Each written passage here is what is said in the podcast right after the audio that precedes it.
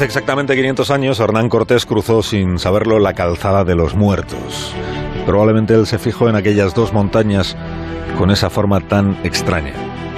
Hace cinco siglos los españoles pasaron por Teotihuacán sin saber que lo estaban haciendo. Hoy en Historia de con Javier Cancho, historia de la ciudad de los dioses. Es gigantesca la ciudad.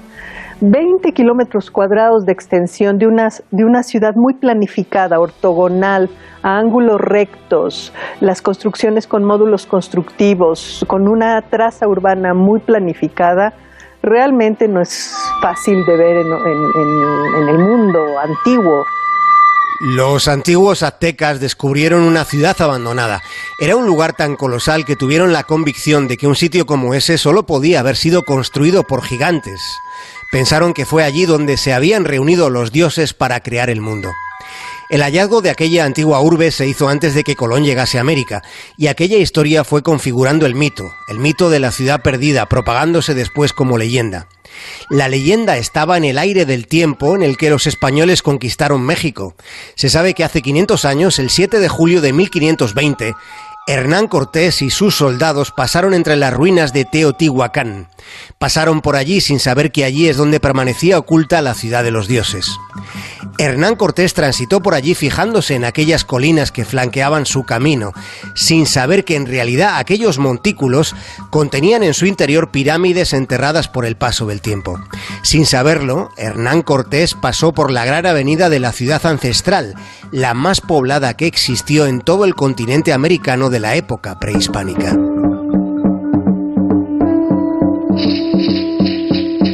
Bajo aquellas dos montañas estaban las pirámides del Sol y de la Luna.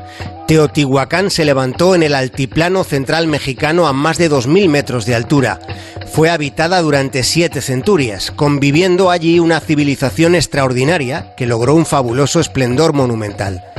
Bajo las pirámides existe una red laberíntica de túneles y cuevas.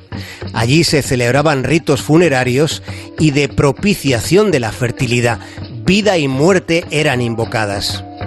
Teotihuacán fue un lugar de veneración tanto de la naturaleza como del universo.